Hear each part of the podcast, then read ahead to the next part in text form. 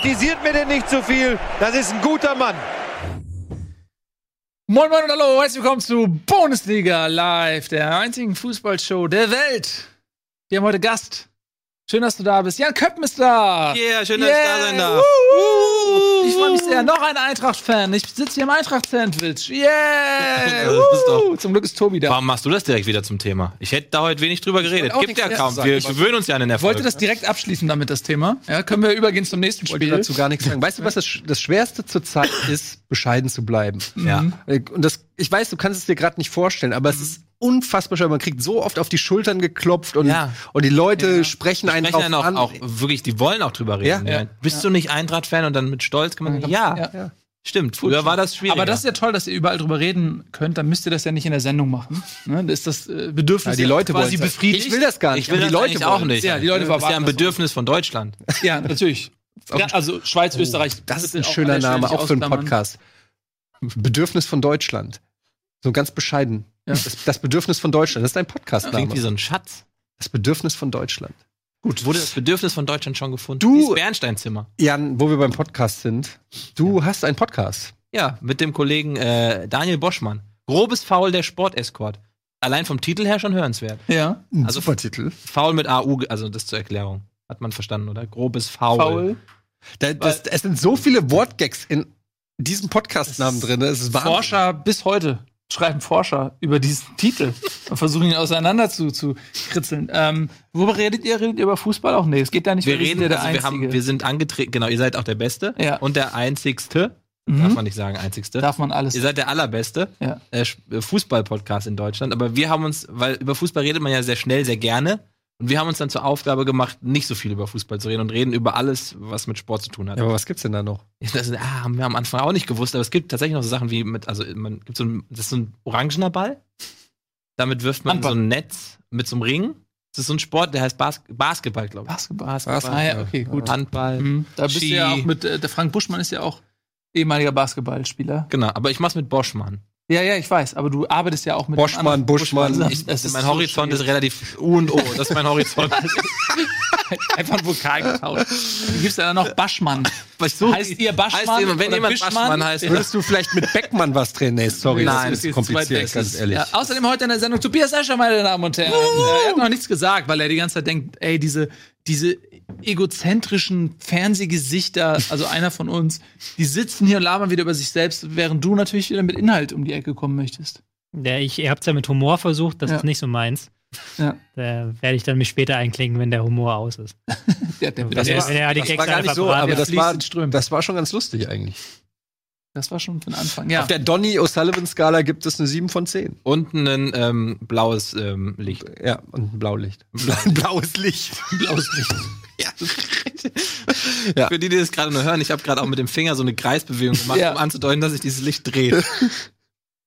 Ein Gut, das ist wichtig. Licht. Ja, Gut, dass toll. du das nochmal gesagt hast. Wir haben überlegt, man muss auch mehr kommentieren bei einem Podcast, weil die Leute teilweise, also wir sind ja ein Video, eigentlich, eigentlich sind wir eine Sendung, aber uns gibt's auch als Podcast und viele Gags hier, unfassbar viele Gags, funktionieren nur auf visueller Ebene. Und wenn man dann nur Podcast hört, dann bekommt man diese Ich Lustigkeit bin ja auch gerade geschminkt, das kriegen grad, das ist lustig, Eben. kriegen viele nicht mit, Ja. die das jetzt hören. Mit. Genau. So wie RuPaul. Hab mir das Eintracht-Logo komplett übers Gesicht gemalt. Und damit sind wir auch schon beim Thema. Wollen wir direkt mit der Eintracht einsteigen? Nein, Oh, lass- können wir hier. Auch Tobi, nein. Ich weiß nicht, ob du es mitbekommen hast, aber es war äh, tatsächlich an diesem Spieltag noch ein anderes Highlight. Ähm, und zwar hat der Hamburger SV 3 zu 1 gewonnen ähm, in Aue. Wir reden natürlich über Bayern gegen Dortmund. Ja? Ach, das war ja auch. Das war ja auch noch Bayern gegen Dortmund. Boah, was war das im Vorfeld alles schon, ähm, was da verschossen wurde an Munition. Ähm, die Bayern schwer angeschlagen, Kovac angeschlagen, Hoeneß grantig die Pressekonferenz und dann das Spiel in Dortmund und dann so ein Spiel. Es war ein unfassbar geiles Spiel. Ja. Ähm, Tobias Escher, hast du eine Analyse vorbereitet? Ja, kommen wir später zu. Lass uns erstmal beim emotionalen Teil bleiben. Okay. Man hatte ja wirklich schon vor dem Spiel das Gefühl, die Bayern müssen fast gar nicht antreten. Ja. Also so gefühlt, so Dortmund gewinnt das Ding eh 7-0. War zumindest bei mir so die Vibes, die angekommen sind. Die Bayern-Fans, die ich alle gekannt hatten, hatten alle Angst. Die Dortmund-Fans hatten alle richtig Bock. Ähm, aber dann in der ersten Halbzeit war es schon wieder so fast Spielverderber. Da war man schon wieder fast so nach dem Motto, okay, jetzt ist, hat man sich gefreut, dass da irgendwo was Neues passiert. Mhm. ist doch alles beim Alten so. Bayern zeigt einfach mal, dass sie doch drei Klassen besser spielen können als in den letzten Wochen. Und Dortmund steht da wie die Schlange vor der Nee, Wurst. wie, der, wie die Schlange vor der Wurst. Nee, wie der Hase vor der Schlange, so rum. Das, für mich war es der entscheidende Moment in der Saison für die. Also das war so, de- entweder passiert das, was immer passiert, die Bayern finden wieder ihre alte Form und drehen durch und marschieren durch so. Und genau das ist nicht passiert. Dem 1 dachte ich so, ah, okay, ja, gut, alles wie immer eigentlich, wie letzte Saison. Aber ey, das war so seit langem, ich fand das Spiel einfach unfassbar. Es war eines war der besten ja. Bundesligaspiele, äh, die ich, glaube ich, je gesehen habe. Und man muss auch sagen, ähm, die Bayern waren auch richtig gut. Also es war, also was ist richtig gut? Also sie waren auf jeden Fall, äh, zumindest die erste Hälfte, waren die äh, in einer Verfassung, wie man sie auch lange nicht gesehen hat. Von der Kör- aggressiv. ja, von der Körpersprache, von überhaupt, äh, wie sie äh, in die Zweikämpfe gegangen sind, wie sie wollten und so, wie sie gefeitet haben. Das hat man schon ein bisschen auch vermisst in letzter Zeit so bei den Bayern. Und da hat man schon gedacht, okay, scheiße, ähm, ja, die sind, doch- wie du sagst, ne, die sind doch wieder die Alten. Ja, und man fragt sich aber, warum spielen die denn nicht immer so? Also, was ist denn das Problem, was die haben? Also, es wirkt ja auf mich so ein bisschen so, ja, ey, die jetzt alle kein Bock, neuer Trainer, so ein Ancelotti reloaded. Äh, jetzt zeigen wir mal hier unsere Unzufriedenheit mit der Gesamtsituation. Schließlich sind wir Bayern-Profis, wir haben Ansprüche. Ähm, und auf einmal kommt dieses Dortmund-Spiel, das war so aufgeladen, dass die gesagt haben, nee, jetzt, jetzt hauen wir mal richtig einen raus. Jetzt haben wir mal richtig Bock. Aber das ist nur eine Ausnahme, weil nächste Woche spielen wir gegen Kovac. Ähm, und dann, und du, was ihr gerade auch gesagt habt, du Aggressivität, Stichpunkt, ne? Ich fand das auch äh, sehr bemerkenswert, dieses Gegenpressing, ja. Also so, Aber direkt haben- von Sekunde null sind Ja. die vorne rein. Also, also, Also- der erste Pass, glaube ich, nach hinten. Dortmund hatte Anstoß. Direkt äh, Pass nach hinten zum Torwart und Ribéry rennt nach vorne. Alle. Also die haben sofort so krass Ja. Druck gemacht. Und das hat mich tatsächlich auch überrascht. Weil eigentlich ist ja dieses Auftreten der Bayern ein anderes. Ja. Und da war so klar, okay, so sieht das also heute aus. Ja. Äh, aber um die Frage nochmal aufzugreifen, warum nicht immer so? Und ich glaube, ähm, also wenn ich jetzt mir so angucke, die Mannschaften, die zurzeit einen Hoch haben, nicht nur die Eintracht, auch so jemand wie Leipzig, jemand, äh, eine Mannschaft wie Gladbach. Mit Abstrichen muss man leider mittlerweile sagen, aber immer noch äh, auch so Mannschaften wie Bremen. Dann siehst du, dass das alles Teams sind, die ähm, einerseits eine extreme mannschaftliche Geschlossenheit haben oder zumindest ausstrahlen. Also wo du wirklich das Gefühl hast, dass klingt jetzt ein bisschen phrasenschweinmäßig, aber es sind elf Freunde, die da auf dem Feld stehen, die wirklich sich gegenseitig, jeder gönnt dem anderen was. Ganz reiche Ähm, Freunde sind das. Wir ganz reiche Freunde, die sich das gönnen. Aber wirklich, wenn du mal guckst, ähm, wie die miteinander jubeln bei der Eintracht als Beispiel, wenn wie jeder Stürmer für den anderen, es ist sorry, es ist aber wirklich ein gutes Beispiel einfach, wie die miteinander äh, jubeln. Wenn du dann siehst, aber wenn ein, ein Robben ausgewechselt wird, ja, wir haben ja schon drüber geredet, der sagt nicht, oh, da kommt jetzt der junge Nachwuchsspieler Renato Sanchez oder was weiß ich rein, hier Junge, zeig's den, sondern der geht raus, Mann, so eine Scheiße, warum muss ich ausgewechselt werden? Ich bin Robben! so, weißt du, das ist einfach ein Unterschied. Und das habe ich halt, und auch ein Lewandowski, der stolziert da wie ein arroganter Gockel übers Feld teilweise. Ähm, da fehlt mir diese, diese, diese mannschaftliche Geschlossenheit, die ich bei anderen Erfolgsmannschaften äh, Mannschaften Ich sehe. glaube, dass die Bayern das machen mit allen anderen Mannschaften. Also die Bayern haben mittlerweile so eine Stellung, dass sie durch ihr ganzes Verhalten, das Auftreten der Spieler, das Auftreten ähm, eigentlich des ganzen Managements, Trainer nicht so, finde ich, aber der Rest, der gibt der ganzen, dann die Football Leagues Nummer, der gibt der ganzen Bundesliga wieder so einen Hunger, habe ich so das Gefühl. Alle Teams sagen, okay, dann jetzt richtig.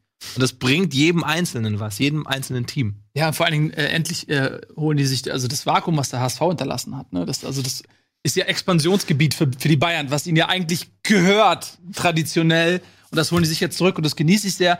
Ähm, aber ich finde auch, äh, was du gerade gesagt hast, Etienne, dass ähm, diese Gockeligkeit, diese, dieser Hochmut, dass jeder einzelne Spieler eigentlich denkt, ich bin zu gut für diese Situation, in der ich gerade bin. Ja. Und das fängt an bei der Pressekonferenz, wo die äh, Altvorderen sich hinsetzen und jeder ist schuld, nur sie selbst nicht. So, sie reden die ganze Zeit darüber, absurderweise, dass die Presse sie äh, irgendwie äh, befeuert, ähm, obwohl die äh, seit Jahren immer nur auf den Titelseiten sind und äh, zwei Drittel aller äh, Fuß- Fußball-Podcasts nur über die Bayern reden von Anfang an der Sendung. Ähm, Als Top-Thema. als Top-Thema. Und so, anstatt vielleicht mal darüber zu reden, ey, wieso, wie- wieso habt ihr das nicht geschissen bekommen, einen vernünftigen Umbruch einzuleiten? Wieso habt ihr das nicht geschissen bekommen, irgendwie die, eine Trainer, äh, einen Trainer so zu besetzen, dass er nicht von Anfang an im, im Kreuzfeuer steht, weil er als die zweite, ma maximal zweite Wahl nach Tuchel gilt? Ähm, so ein bi- bisschen mehr Demut und ein bisschen mehr zu sagen, ey, ja, wir haben's verkackt, so. Und alle, und auch Hummels, Mats Hummels, den ich eigentlich sehr schätze, sehr unsouverän nach dem äh, Spiel. Nee, stellt er, er war hin. aber krank. Ja, eben, deswegen, er stellt, für für alle, die es nicht mitbekommen haben, er stellt sich hin und erklärt seine Fehler damit, dass er äh, über Nacht äh, eine Erkältung bekommen hat. Und äh, der Trainer wusste das ja aber und er wollte ihn wohl trotzdem aufstellen. Ähm, und dann stellt sich Nico Kovac in der Pressekonferenz äh, Kon Konferenz hin und sagt, wir haben den Spieler gefragt und wir haben mit den Ärzten Rücksprache gehalten und, und, er, und er konnte spielen so. Und du denkst, so, das ist so unsouverän. Aber so das beschreibt eigentlich komplett Bayern gerade. Also das, Ja, genau. Was der Trainer sagt, was Hummels sagt und wie sie, also die Selbstwahrnehmung der ganzen Nummer. Also ich, das stimmt einfach ganz viel nicht. Es ist aber immer noch nicht so schlecht, dass da irgendwie jetzt die Bombe platzen müsste. Nein, aber das ist halt die, die individuelle Qualität der Bayern ist immer noch überragend. Wir brauchen nicht drüber reden, wie gut ein Lewandowski ist oder so. Aber wenn es eben um die Frage geht, warum treten die nicht immer so auf oder warum fehlen hier und da, da geht's ja immer um Prozente, um minimale Geschichten. Und äh, die machen dann eben den Unterschied. Normalerweise reicht auch so eine Einstellung bei den Bayern wahrscheinlich, um äh, acht, neun, zehn Teams hinter sich zu lassen. Aber Dortmund momentan in einer Top-Verfassung mit einem Reus in der Form seines Lebens, mit Spielern, die Selbstbewusstsein haben, die äh, dann eben mega, mega heiß sind, dann in Dortmund kannst du halt mal, äh, und es wäre ja fast ein Unentschieden gewesen. Also es zeigt ja auch, wie knapp es trotzdem ist. es hätte auch ein äh, 6-2 sein können. Also war ja für Reus so drei Dinger, die er nicht gemacht Stimmt, hat. die auch waren noch da. ein richtig ja. dickes Ding, ja, ja. Also es Mhm, war dann, hätte auch anders ausgehen können. Sowas geil für den Fußball. Einfach Ja. ein geiles Spiel und dann noch dieses Abseitstor in der was, 95. oder Mhm. so. Wo, da hatte ich schon gedacht, okay, jetzt geht's los, die Bayern. Zum Glück war es so eindeutig abseits, dass sie nichts sagen konnten. Ja, naja, das laut, wär- Hönes, das- laut Hönes waren es fünf Zentimeter, Mhm. hat er gesagt. Waren, er war, stand vielleicht fünf Zentimeter im Abseits. Das ist Also das, das sind ja. fünf Zentimeter. Ja. Das weiß ich zufällig ganz genau. Auf dem Bildschirm waren es 5 Zentimeter. ja, auf dem Bildschirm waren es fünf Zentimeter. Genau. Ja, ja ähm, Tobias, jetzt haben wir hier, jetzt haben wir schon ein bisschen Das war das Emotionale. Emotionalität aus der Tube gepresst. Ja, was, was, um die Emotionalität möchte ich nochmal einsteigen. Ja. Auf die Emotionalität. Wow. Das, das, das Spannende war ja tatsächlich, dass ähm, die letzten Jahre haben die Bayern ja auch mal Spiele verloren. War ja nicht so, dass sie immer nur gewonnen haben. Man hat immer das Gefühl, die haben verloren, sie hatten einen schlechten Tag gehabt, so. Gegner war, hat perfekt gespielt, sie hatten einen schlechten Tag und sie haben dann deswegen verloren. Mhm. Und hier hatte man das Gefühl, der BVB hatte keinen perfekten Tag. Die haben die erste Halbzeit wirklich verschlafen. Mhm. Die Bayern hatten ein sehr gutes Spiel gemacht, besser als alle anderen Spiele in der Saison. Sie haben trotzdem verloren. Also das war ja der ganze Witz an diesem Spiel, diese ganze Denkwürdigkeit dieses Spiels, dass die Bayern tatsächlich schlechter waren und halt verdient schlechter waren. Mhm. Das, das gab's, gab's ja, wann gab's das zuletzt? In der, außer jetzt gegen Real Madrid in der Champions League. Ja, und da ist doch die Frage, hat, haben die Bayern den Umbruch verpasst? Ja, mit, Äh, also, mit Also, wenn du da guckst, da, der Ribéry hat ein super Spiel gemacht, der war der Mann ist 35. Und auf der anderen Seite, jetzt, man hat eine Nabri jetzt mittlerweile ins Team integriert, ne? Ja. Ähm, aber Nabri ist jetzt auch nicht Europas Top-Talent. Das ist ein super Junge, schnell, äh, dribbelstark und so weiter, ist auch torgefährlich. Aber es gibt in seiner Altersklasse durchaus noch ein paar Leute, die, sag ich mal, im Regal über ihm stehen. Und wo der Bayern-Anspruch in der Vergangenheit gewesen wäre, diese Leute vielleicht. Aber die wollen halt nicht mehr zu Bayern. Exakt. Und jetzt sind wir wieder bei dem Punkt, ein Dembele haben sie nicht bekommen, ein Leroy Sané haben sie nicht bekommen. Ähm, Dann die Mbappé-Schlagzeile von vor ein paar Tagen, wo Hönes sagt, für den würde ich ganz schön über die Grenzen hinausgehen. Das hat er gesagt. Ja? Hönes hat, äh, keine Ahnung, geht eh nicht dahin, aber hat er gesagt, dafür würde ich die finanziellen Grenzen auch mal richtig sprengen. Ja. Und das, das, das sagt ja auch schon wieder sehr viel, in was für einer Not die sich dann doch irgendwie befinden, weil sie, weil gefühlt keiner der Überstars mehr will. Ja. Ja, aber das ist ja nicht geil für die Liga. so, und eigentlich. dann, und dann hast du aber äh, bei Dortmund wiederum äh, eine Situation, wo viele Topstars den BVB als eine Adresse sehen, wo man den Zwischenschritt machen kann. Mhm. Ja, wo du äh, einen Dembele zum Beispiel hattest, wo du gesagt, okay, der ist, äh, du hast diese ganzen Spieler vorher, die zu den Bayern gegangen sind, sowieso. Äh, einen Gündogan, ähm, der bei Man City ist. Ähm, und äh, du siehst einen Pulisic, du siehst die Entwicklung von äh, Jaden Sancho ist, glaube ich, eine Signalwirkung auch für, auch für ganz viele junge Spieler. Du hörst immer wieder auch Gerüchte, dass äh, in England das halt auch ähm, quasi sehr äh, wahrgenommen wird, was Sancho für eine Entwicklung genommen hat in Dortmund. Weil der kam von Manchester City. Mhm. Und du siehst zum Beispiel einen, einen Foden, äh, der auch bei City ist, der als das größte Talent seiner, äh, seines Jahrgangs gilt, der bekommt da minimale Einsätze. Er hat jetzt irgendwie drei Minuten gekriegt im Derby gegen United, als das Spiel vorbei war. Der würde vielleicht bei Dortmund jetzt auch schon an einem anderen Punkt Mhm. sein. So. Und, und sag ich mal, Dortmund ist da die erste Adresse für Top-Talente für einen Zwischenschritt und die Bayern sind zu groß für einen Zwischenschritt, aber nicht attraktiv genug, um Ja. sich mit Real Madrid oder Paris oder City messen zu Talente können sich einfach nicht so gut entwickeln, weil du hast die Altvorderen, du hast einen Thomas Müller, du hast einen Lewandowski, du hast einen Robben und einen Ribery, die, die alle sofort schimpfen und wenn nicht sie, dann die Freundinnen oder Frauen von denen, äh, wenn sie nicht in der Startelf stehen. Also das meine ich, meinte ich eben mit, ähm, dass, dass da irgendwie auch verpasst wurde, nicht nur ein, nicht nur ein Umbruch, sondern auch so eine, wie soll ich sagen, so eine Umschichtung der Macht innerhalb des Kaders. Ich glaube, dass das, das Machtgefüge bei den Bayern momentan echt schwierig geworden ist, weil du da eben so alte Koryphäen hast, die äh, nichts an sich vorbeilassen. Und ähm, da wurde irgendwie ver verpasst, ähm, vielleicht ein bisschen auszusortieren, zu sagen, okay, im Nachhinein ist man immer schlauer, aber Weil es aber auch nie so, also lief's denn dann, also das meine ich halt, es ist noch nicht so schlecht, dass das, also irgendwas muss passieren, aber es ist noch nicht so, klar für Bayern schon schlecht, jetzt auf fünf hinter Eintracht ähm, zu sein. Aber es ist noch nicht so der Abfuck, dass du jetzt denkst, jetzt sortiert er komplett durch. Also das können sie auch nicht machen finanziell. Ja, aber Hoeneß hat ja schon gesagt, nach, nach diesem Jahr gibt es einen ordentlichen Umbruch. Da wird es massive Veränderungen im Kader geben im kommenden Sommer. Was ja auch schon mal eine geile Aber Aussage ist für die. Spieler, die Ja. da sind. ja, ja. Hm. Ich will mal, hier, warte, Marktwert, Dortmund 472 Millionen aktuell. Und die Bayern- Transfermarkt. Ja, Transfermarkt. Mhm. Und wie sehr ändert sich das nach so Spielen? Ja, nach dem Spiel. 807 Millionen die Bayern gerade. ja, aber das ist auch teilweise Quatsch, was Ja. da steht. Also ich habe da schon ein oder anderen Marktwert entdeckt, zum Beispiel bei Hertha BSC, bei dem ich nicht zustimmen würde, ähm, dass der Spieler ähm, diesen Marktwert hat. Also würde ich jetzt nicht alles so für bare Münze Hat nehmen, Rebic noch 40 Millionen? Nee, hat, Jovic hat jetzt Rebe, Rebic hat nur Hat 30. jetzt wieder 30. Nummer, ja. Aber Ja, halt, halt, sind halt von, von Usern gemacht, die Marktwerte da. Ja. Wissen ja viele nicht, dass da tatsächlich da so eine siehst du, für mich auch User-Experten was Neues. ja, aber gibt. Niklas Stark äh, 20 Millionen. Karim Rekik 15 Millionen. Wie kommst du jetzt gerade zu Hertha? Hä? Also, das ist ein schönes Beispiel. Wie kommst du jetzt gerade auf die Hertha? Ne, weil ich finde, dass die Hertha viel zu weit oben ist. Also, Können wir nochmal eine eigene Kolumne draus machen? Das machen wir nach der Werbung. Ähm, einen kleinen Rant. Warum ist die Hertha so gut Ja. bewertet? Dann reden wir wenigstens Weil auch mal so wieder ein über schönes Berlin. Stadion haben. Davy Selke 15 Millionen. What the fuck? Also, Aber das Tor war gut. das Tor war gut, aber es- Ja, Also- junger, junger Kerl, ne? Der ist, hat der, was hat er gekostet damals? Auch um die 10, ne? 23 Oder so? Was? 23? Ist nicht mehr so jung. Achso, ich dachte Ach so. 23 Millionen. Nein, ach so. nee, der ist 23. Gut, wir machen ein bisschen Werbung. Äh, gleich, wenn wir zurück sind, wird Tobias Escher hier diese Emotionalität zu Grabe tragen und mit purer Sachlichkeit dieses Spiel sezieren, analysieren und dann wisst ihr alles, was man wissen muss äh, rund ähm, zum. Oh, kann man noch deutscher Klassiko sagen oder kriegt man das Würgen dann? Dann kriegt man das Ich habe neulich irgendwo, wirken, ich habe ne? irgendwo gehört, das darf man nicht sagen. Das- Das, man nicht werden, das ist ein schönes Wort für dieses Spiel. Also wir brauchen einen Titel für dieses Spiel.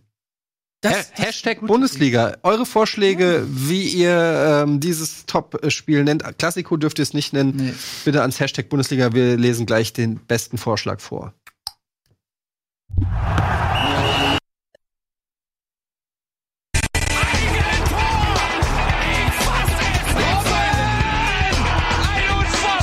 jetzt explodiert die Bude hier. Kritisiert mir denn nicht zu viel. Das ist ein guter Mann. Boss-Konfrontation ist das Wort, mit dem wir hier gerade irgendwie um die Ecke gekommen sind, ähm, für das Duell Dortmund gegen Bayern. Damit hallo und herzlich willkommen zurück. Also wir haben hier noch ein paar Bei Vorschläge. Bundesliga Live. Ja, äh, es sind ein paar Vorschläge reingekommen, Etienne. Äh, Pest gegen Cholera finde ich ganz schön. Pest gegen Cola. Dann Das kann man ist doch Schalke einfach. Polera nennen oder so. Polera. Cholera. Willkommen Ähm, hier zum großen Polera. Das große Raufen Weißwurst versus Currywurst Part-Time Klassiko. Aber dann heißt es ja warum Mhm. das, aber es kann doch sein, dass in, in einem Jahr das Spitzenspiel Eintracht Frankfurt gegen Mönchengladbach ist. Germanico. Oder ist ja, es immer das das? ist sehr wahrscheinlich. es ist immer das, Mhm. ne? Das ist ja das Klassiko. Das- Madrid gegen Ja, Barcelona. ja, ja, das kann man dann nicht mehr nennen. Ach, naja. Ähm, Aber was haltet ihr von Germanico? es ist sehr nah dran am Klassiko, ne? Es ist, man, die Verwandtschaft ist schon nicht zu leugnen. Ja, es muss, es, ich finde auch, es müsste irgendwie äh, deutscher klingen. Kannst du es ja deutscher betonen, einfach auch. Germanico. Oder wie, wie nennt man's? Hatte Vollversammlung. Vollversammlung. Ja. Vollversammlung. Kommen ja viele, die auch trinken? Also Fans, ist ja, ist ja alles total, also einmal, ja, Vollversammlung. Vollversammlung. Aber da Aber ist wenig Fußball drin. ist halt sehr wenig Fußball Ja. drin. Ja. Ja. ja, wir denken weiter nach, falls ihr noch einen genialen Vorschlag habt. Hashtag Bundesliga. Und jetzt, Tobi, wird es vielleicht echt mal Zeit, dass du hier ein bisschen Fachkompetenz reinbringst. Also, ja, das kann ich vielleicht tun. Ähm, ich habe was vorbereitet an der Taktiktafel. Yes! Also grundsätzlich war es halt ähm, vor dem Spiel so ähnlich, wie man es erwartet hat. Also es war jetzt gar keine so taktisch große Überraschung. Bayern im typischen äh, System, was sie, was sie eigentlich die letzten Jahre immer gespielt haben. Viererkette hinten, dann Sechser davor, Goretzka hier im Mittelfeld und ähm, Müller da vorne und dann vorne ein Dreiersturm mit Ribéry, Lewandowski und Nabri, wobei ähm, Nabri relativ häufig auch noch in das Zentrum gezogen ist. Und man es halt dann so gemacht hat, Können wir das hier irgendwo sehen, liebe Regie? Ah, da, da. Guck mal ja, da. aber das ist dein Kopf davor. Sehe das nicht. Und dann äh, haben sie relativ viel über links gespielt. Aber sie haben relativ viel über die Flügel gespielt, was auch relativ gut geklappt hat, weil Dortmund äh, hat, ist sehr eng gestanden im Mittelfeld. haben sich sehr weit in die Mitte zusammengezogen, haben gesagt, Hauptsache die Bayern kommen nicht über die Mitte. Ähm, aber haben auf den Flügeln da ein paar Räume gelassen. Ah, jetzt. Ja. Ah, da. Ja, haben aber auf dem Flügel ein paar Räume gelassen. Was dann die Bayern sehr gut benutzt haben. Also die haben im ersten Halbzeit wirklich genau das, was du, was du vorhin gesagt hast, Nils. Mit viel Tempo über die, über die Flügel, halt wirklich Ribéry immer wieder nach vorne durchgestartet. Alaba, der ihm hinterlaufen hat, der dann immer da, dazugekommen ist. Und dann Müller, der auch mal unterstützt. Also dass sie halt wirklich auf dem Flügel Ups, Überzahlen geschaffen haben. Was war denn der Plan? Kannst du das mal vielleicht erwähnen? Es war ja ein bisschen überraschend, dass Weigel in der Startelf stand. Ja, Was war denn da von Favre der Plan mit Weigel? Das, Das- wurde ja dann auch besser als der gegen Dahut ausgetauscht. Ja, das habe ich auch nicht ganz verstanden, muss ich gestehen. Also die Idee vielleicht war noch, dass man sagt, okay, wenn man dann in, in, gegen den Raum verschiebt, dass dann Weigel das ähm, in der Defensive ein bisschen besser kann als der Hut, der ja eher so einen Vorwärtsdrang hat, der jetzt nicht so der Mann ist für das Verschieben im Raum, dass man vielleicht auch ein bisschen Ruhe ins Spiel bringen wollte mit Weigel, was ja gar nicht geklappt hat vor der Pause. Die, hat, die haben ja wirklich dann sich von den Bayern da auch ein Presse in den Schneid abkaufen lassen. Also war wahrscheinlich ein Plan hinter, den ich nicht verstanden habe und den, der auch nicht aufgegangen ist. Aber so konnte er glänzen, indem er in der Halbzeit nämlich korrigiert hat. Da kam nämlich der Hut. Ja. Und jetzt heißt es, das war eine brillante Auswechslung. Ja, das ist, das ist dann immer das Schöne. So, ähm, wenn es dann schief geht, dann, wenn dann nachher die Bayern 3-2 gewonnen hätten, dann hätte man gesagt, so, blöde Idee Mhm. mit Weigel. Das ist dann immer so ah, ergebnisabhängig. Also es war, deswegen will ich es auch nicht schönreden. Also Hatten Sie denn Angst vor den Bayern? äh, das hatte man so ein bisschen das Gefühl, ja. Also Sie da Weigel reinhauen? Mhm. ähm, weil sie auch, wir, nach dem Spiel haben sie gesagt, wir wollten früh stören, aber haben es halt nicht so richtig gemacht am Anfang. Reus hat sich immer wieder zu Martinez orientiert. Er ist aber gar nicht so vorne raufgegangen auf die Verteidiger. Also Hummels und Boateng hatten da relativ viel Platz in der ersten Halbzeit und haben dann auch relativ viele schöne Flügelwechsel schlagen können. Ähm, das hat mich dann schon ein bisschen gewundert, dass sie sich da doch sehr haben zurückziehen lassen. Und was hat sich dann in der zweiten Halbzeit geändert? Das Ja. war dann doch ein anderes Bild. Ja, der Bruch kam meiner Meinung nach schon so nach dem 1, äh, nach dem 1 zu 0. Also interessanterweise hatten die Bayern 70% Ballbesitz in den ersten 30 Minuten. Und dann von Minute 30 bis 60 hatten sie nur noch 40% Ballbesitz. Weil sie dann gesagt haben, wir ziehen uns mal zurück und sagen, lassen den ähm, Dortmunder mal machen und gucken, dass wir selber auf den Konter kommen. Und das ist jetzt interessant, so wenn wir halt immer davon reden, so ja, so kleine Teams können kein Ballbesitzfußball. So, du kannst nicht einfach so zu Fortuna Düsseldorf gehen und sagen, wir spielen jetzt Ballbesitzfußball. Kannst aber auch genauso umgekehrtes Argument nehmen. So, die Bayern haben jetzt jahrelang halt jedes Spiel 70% Ballbesitz gehabt Mhm. und jetzt äh, zum ersten Mal seit längerer Zeit wieder so wirklich wenig. Also 40% kann ich mich nicht daran erinnern, dass jemals 40% Frankreich Ballbesitz ist in der mit wie viel. Ball, äh, Ballbesitzprozent äh, Weltmeister geworden? Die hatten doch immer so unter 50, 40. Also die waren doch, die hatten so wenig Ballbesitz, Mhm. die Franzosen, weil die immer nur auf Konter gespielt haben. Ja, die hatten, also vom Ballbesitzwert vom Rhein her waren sie bei 50 so, glaube ich, umdreh, Okay. aber haben halt auch sehr schnell gespielt. Das kommt ja auch nicht drauf an. Es ist ja nicht so, dass das eine besser ist als das andere, aber du musst es halt können, du musst es halt auch gewohnt sein. Und die Bayern, da hast du dann, wenn du da so einen Taktikblick, wenn du da so ein paar Bundesligaspiele gesehen hast, hast du schon gemerkt, dass die ganz normale Basics, so blöd das klingt, so Basics, wo, wo du weißt, dass die in Fortuna Düsseldorf aus dem FF könnt, weil die einfach jedes Spiel das Ding sehr entscheidet. Fortuna Düsseldorf ist vielleicht ein best, schlechtes Beispiel, aber Schalke oder sowas. Wo du weißt, die Haben spielen. halt auch gegen die Eintracht verloren. Die spielen. oder über die Eintracht Frankfurt, so, wo du weißt, die spielen halt in äh, 17 von 34 Spielen defensiv und die wissen halt im Zweifelsfall, können halt ein perfektes FIFA 2 auf den Raum zaubern. Das haben die Bayern nicht hinbekommen. Ähm, weil die Bayern halt ähm, haben im Mittelfeld sehr mannorientiert gespielt, das auch gut gemacht. Goretzka und Martinez immer wieder auf die Doppel-6 von Dortmund drauf, aber die Abwehr ist nicht nahe gerückt. Hm. Also da waren dann teils wirklich sehr, sehr große Räume zwischen Abwehr und Mittelfeld, was du eigentlich vermeiden willst. Wenn du im Mittelfeld raufgehst, musst du die Abwehr hinterher schieben, weil ansonsten, das hat Dortmund dann auch gemacht, Abwehr, äh, Mittelfeldspieler spielt Ablage, Verteidiger spielt in den Raum dahinter. Und da waren dann halt Reus und der Hut sehr präsent in diesen Räumen. Und dann haben sie halt, das ist halt diese geile Stärke, die, die Dortmund hat, dass sie halt, wenn der Ball dahin kommt, ihn sofort weiterspielen. Also gar nicht erst warten, bis dann der Gegner kommt, sondern einen Kontakt auf den Flügel raus und dann mit Tempo zwei, dreimal über den Flügel runter. Das war halt bei Bayern, das hat mich dann sehr gewundert, dass sie das dann so konsequent durchgezogen haben, dieses Spiel gegen den Ball und dann auch wirklich versucht haben zu kontern, weil es halt nicht geklappt hat und weil sie dann immer wieder Ballverluste hatten, die dann wiederum Dortmund eingeladen hat, in diese Räume zu kommen. Also würdest du sagen, dass das auch so ein bisschen vercoacht war von Kovac? Ich weiß halt nicht, das ist immer die Frage, das kannst du von außen schwer sagen, ob das Coaching ist. Ob dann wirklich der Trainer nach dem 1-0 sagt so, ey Leute, zieht euch mal mehr zurück, wir spielen jetzt auf Konter. Oder ob das dann die Spieler selber entscheiden. Ob dann, keine Ahnung. Also war halt schon ein paar bisschen, ich hatte mich gewundert, dass Kovac da gar nicht so reagiert, auch in der zweiten Halbzeit nicht. Und nach dem Spiel hat er ja auch gesagt, wir hätten mehr lange Bälle schlagen müssen gegen dann das harte Pressing der Dortmunder, was halt auch so nicht Bayern-like ist.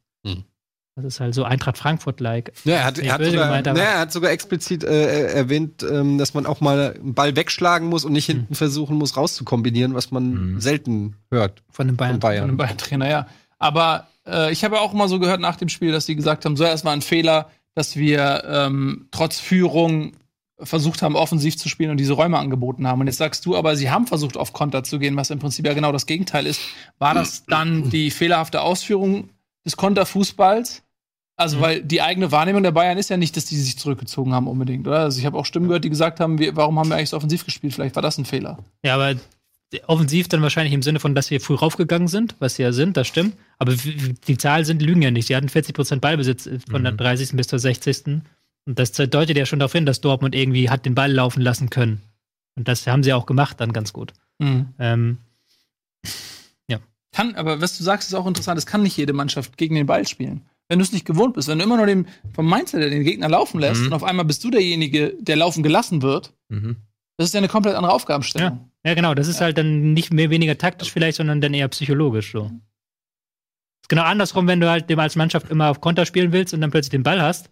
Ist ja auch dann so, es muss auch ein Schalter umgedreht werden. Aber deswegen Ribéry auch so ange weil die haben ja alle, wahrscheinlich waren die richtig angepisst das erste Mal seit sehr langer Zeit, weil sie einfach alles gemacht haben, Ja. was nur ging und es hat nicht Hat gereicht. nicht mehr gereicht. und deswegen war Ribéry wahrscheinlich auch da danach. Irgendwas ist ja vorgefallen, man Echt? weiß es nicht. Hab ich nicht mitgekriegt. Was Irgendwas denn? ist vorgefallen. Hat Merde gesagt. Er hat irgendwen geschubst und gehauen. Ach echt? Gehauen auch? aus der Komm, wir eigenen Mannschaft? recherchieren mal. Das klingt Na, nicht nach Ribéry. Ribéry haut eine Million Einträge. Also die Geschichte war, ich weiß nicht, ob die Bild-Zeitung sie noch hat. Ähm, Natürlich, die Bild war es halt, ne? mh. Angeblich hat er sich Soll mit, TV-Experten geordnet. also angeblich hat er einen BH TV-Experten auf dem Weg zum Bus von ähm, vom französischen Fernsehen, auch ein Ex-Trainer, glaube ich sogar, eine Watschen. gegeben. das ist die Ja, Geschichte. gut, da, Wort. die Bayern haben nur Kann man ja verstehen. bestätigt, oder? dass War ein es einen Vorfall krank. gab. Ja. Und es ist halt Ribéry. Wenn du den doof kommst, dann das ist doch okay. Ja. Dann kriegt er halt einen mit. Und es gibt ja auch keinen Video, Videobeweis äh, in den Katakomben. Nee. Noch nicht. Der muss eigentlich. Und wenn es ein alter Trainer auch war, den man irgendwie kennt, also Der- ist ja was Persönliches. und wenn er eh schon alt ist, dann ist er eh bald tot. Ja. Also dann ist ja auch egal. Also ich finde es voll nachvollziehbar. Ja. Ja, gut. Ähm, aber da sieht man, die Nerven liegen ein bisschen blank. Und ich finde das psychologisch nämlich auch interessant. Wenn du dein Bestes gibst und merkst, es reicht nicht mehr, jemand anderes ist besser. So, das ist so der Punkt, wo jeder Spitzensportler kommt irgendwann an diesen Punkt, wo er Ja. merkt, ich- ich kann hier Brett, Brett Favre oder so, ja, Mhm. whatever, weil ich gestern Football geguckt habe, kommt mir der in den Kopf. Wo du bist der Beste deiner Zunft und dann den Absprung muss man, den. Absprung muss man schaffen, oder? So Philipp Lahm-Style. Ja, Philipp Lahm hat's perfekt gemacht. Ne? Und jetzt holt er uns die Deutschland, äh, jetzt holt er uns die WM, meine ich. Er ist der zweite Äh, die Kaiser. EM, oder? Die EM, sorry. Er holt uns die EM ohne Geldkoffer. Lustiger Kaiser. Das Geile ist, wir müssen- Haben Kaiser haben Kronen auch auf, oder? Haben die so doch so eine. Ja. ja. Die, haben, die, Danke, haben, dass ihr mir- die, die gibt's ja nicht mehr, die Aber Kaiser. er hat dann so eine viel zu große Krone und so ein, der, der Mantel ist auch viel zu groß und so ein großer, so ein Zepter hat auch noch, aber alles. Das ist ein schönes Bild. Ja, wenn er es schafft. Gefällt mir gut. Ähm, so, Fipsi. Aber ganz kurz, ich habe an die Ja. deutsche Nationalmannschaft ein bisschen gedacht. Also das war jetzt nicht, die haben schon auch gut gespielt, die Bayern, und besser als die deutsche Nationalmannschaft, aber diese Konter, also das Risiko, was die eingegangen sind, Reus hatte in der ersten Halbzeit so eine Megachance, wo dann Ja. drei Dortmunder aufs Tor zu rennen und er hätte eigentlich machen müssen. Ähm, das hat mich so ganz kurz mal an so die deutsche Nationalmannschaft erinnert. Die dann Ja. irgendwie nach vorne Power und dann nach hinten hat es aber irgendwie doch nicht gereicht. Ja, war auch so ein bisschen dieselben Protagonisten, die Mhm. Boateng, Hummels, werden die zu langsam? Neuer auch, Ja. der halt wurde vom 2-0 äh, zum ähm, Elfmeterpfiff, wo er tiefer steht, als er eigentlich steht und dann auch noch zögert. Also das Wer war jetzt? Neuer, Neuer. Neuer vor dem Elfmeter, den er dafür ja, versucht. genau, die Geschichte. So solche, solche Ja. Geschichten, solche Kleinigkeiten. Ja. Ähm, da merkst du halt, dass da gerade diese, diese Säulen eigentlich nicht mehr standhalten. Ja, man hat wirklich das. Gefühl, dass das rumort da richtig. Und da musste, ich glaube auch, es, ich, glaubt ihr, Kovac wird alt?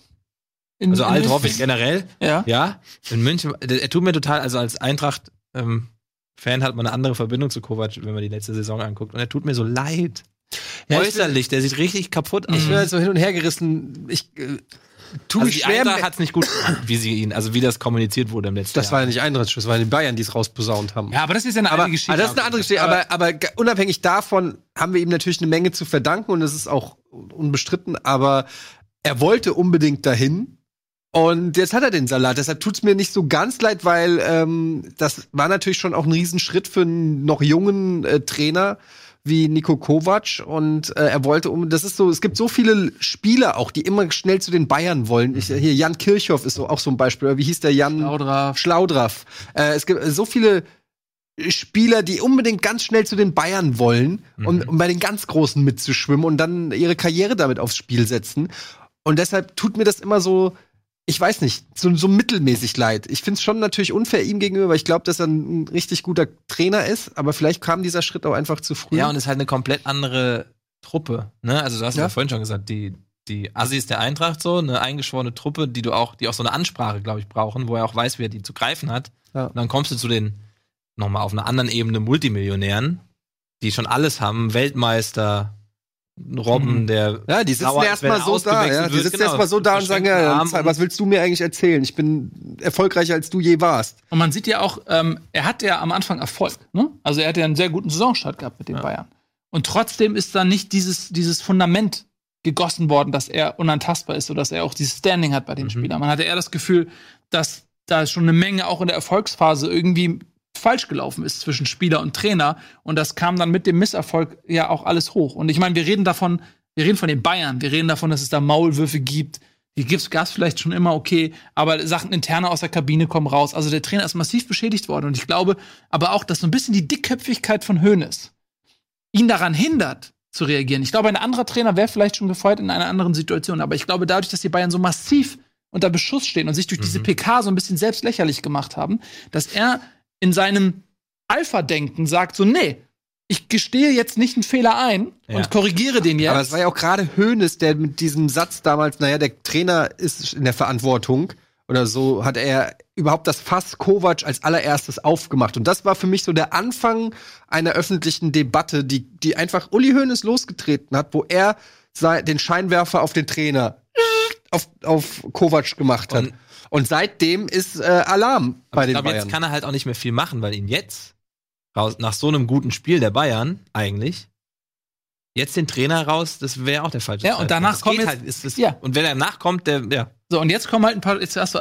ich glaube, äh, was, Amsterdam oder was? Oder Athen noch? Ne, Amsterdam, ne? Zu Hause. Ähm, In der Champions Amsterdam League, du kommt hast Düsseldorf in der Bundesliga mit. Bayern. und- Also, Also, die, es der kommt, Plan ist jetzt relativ nicht mehr so hart. genau, also es kommen komm jetzt. Spiele, wo man erwarten kann, dass die Bayern, auch wenn sie nicht in Topform sind, das müssen sie sportlich schaffen. Weil wenn sie jetzt gegen Düsseldorf nicht gewinnen, ganz ehrlich, dann, dann ist das eine Verweigerungshaltung der Also jetzt Spieler. drei, also erstmal Das wäre die Geschichte, ey, wenn die jetzt verlieren gegen Düsseldorf. Düsseldorf zu Hause, Benfica zu Hause, dann geht's nach Bremen, dann Nürnberg zu Hause, dann Ajax, Hannover, Leipzig haben sie noch einmal kurz vor Weihnachten und Frankfurt. Dann wird's noch einmal kurz vor Weihnachten nochmal spannend, aber da, Ja. bis dahin ist eigentlich Gewinn, Gewinn, Gewinn angesagt. Gewinne, gewinne, gewinne. Ja, ich bin, ich bin gespannt, ob ähm, Nico Kovac bis zur Winterpause kommt. Ich fände es schön. Ich fände es irgendwie schön, wenn, wenn der einfach die Saison kriegt. Das ist, ja.